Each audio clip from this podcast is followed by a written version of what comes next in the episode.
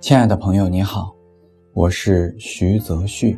本期节目是我为全国抗肺炎专门录制的，希望带给大家放松和希望。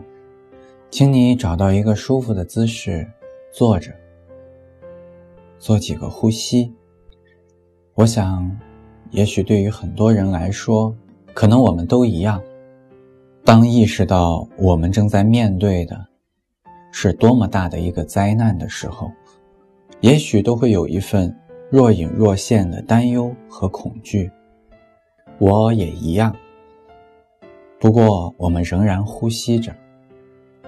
我们自己的身体虽然感受着害怕，却仍然在支持我们生存在这块土地上。所以，关照我们的呼吸。吸进我们需要的，呼出我们不需要的。我们面对的空气，如果还可以支持到我们呼吸的话，现在我们更能体会洁净的空气是如此的重要。也许我们也更能意识到，绿水青山才是真正的财富。所以，当我们。还可以顺畅的呼吸。当我们面前的空气还在支持着我们的时候，试试在我们害怕之余，从心里面升起一点点感激，因为没有空气，没有呼吸，就没有生命。也去做一个这样的想象。如果我们面前的空气，它是有生命的，它是有意识的。当我们愿意真心的静下心来，给他一份感谢的时候，他会不会也更愿意去支持我们？所有的生命在天地之间都是渺小的，而空气。就充盈在这天地之间。面对空气的浩瀚，我们也是渺小的。而当我们有一份这样的感激的时候，空气也会更愿意去帮助我们这个小小的生命呢。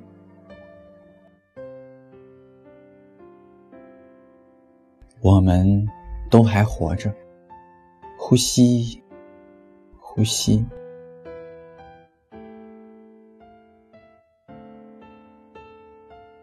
现在，我们回到自己，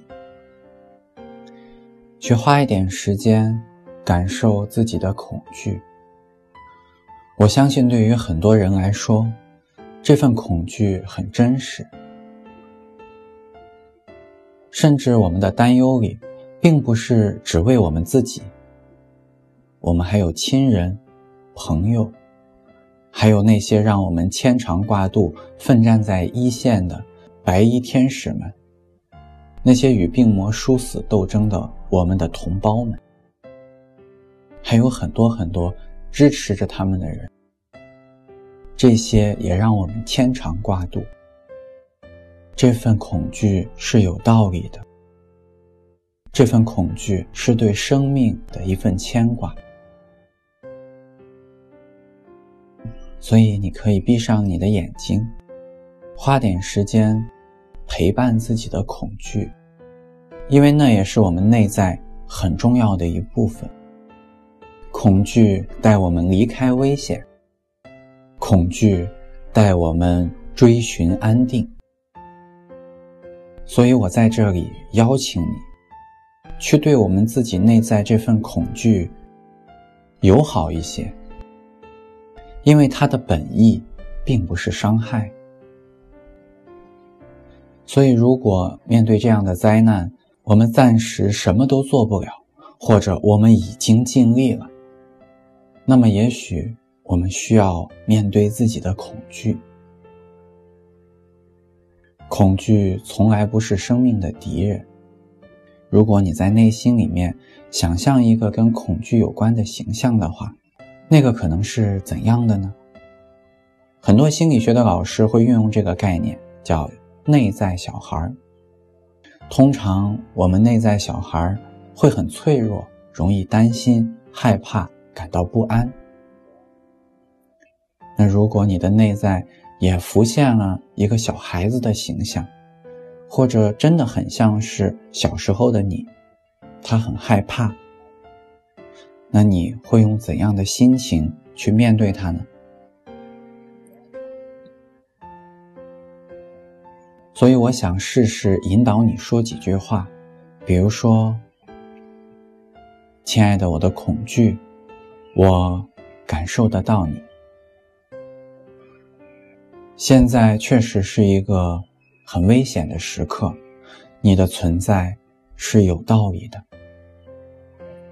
同时，我知道你的出现意味着我需要保护好我自己。”因为你的本意就是让人避免危险，所以在这个层面上，谢谢你，谢谢你用你独特的方式照顾我们。做一两个呼吸，当我们愿意尊重他、承认他，给他一个空间可以表达。那么很多时候，我们就不容易陷入过度的恐慌。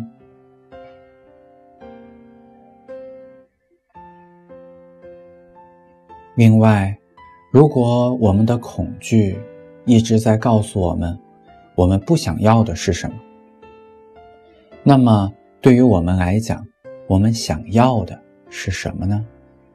所以，如果在你的内在世界里面，让你把内在的恐惧放到你的左前方，那么在你的右前方，请你去想象一下，你希望创造的，你希望得到的那个画面，同样是恐惧在提醒我们的。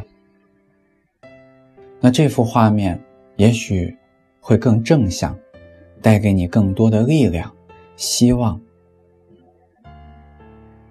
所以，如果你的恐惧带给你很多不安，那么右边这幅画面也许就是安全、安定。如果左边带给你的感觉是寒冷，那么也许你真正想要的就是温暖。也许左边带给你的是无助，右边你想创造的就是有更多的支持，大家能够团结。如果左边的恐惧有些减损我们的生命力，那么右边这幅画面一定会让我们更有力量，更靠近茁壮的生命力。去尝试在你的内在同时看到这两幅画面，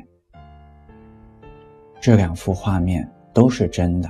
吸入新鲜的空气，排出我们身体不需要的。面对大自然，我们从大自然中汲取有用的资源，去创造我们的文明。所以，右面这幅画面，它象征着生命可能有的样子。而你也去感觉一下，当我们能够直接的看到右面这幅画面时，我们的感觉是怎样的？会不会感觉更轻松一些，还是说暂时没有变化？如果有变化，那个变化可能是什么呢？OK，现在我们想象右面的这个画面，它也是可以有意识的，它也是一个鲜活的画面。那我们也去跟这幅画面说几句话，比如说。你才是我真正想要的。我注视着你，也许我会感觉到更多的希望，更多的生命力。也许现在你还没能到来，不过我期盼着你。我的心向你打开，我迎接你。我愿意跟随着你，创造更多的安定，创造更多积极正向。还有充满生命力的部分。做几个呼吸。我们把手放到胸口心灵的位置，花点时间跟自己在一起。如果可以的话，去找到一种休息的感觉，直到你觉得足够。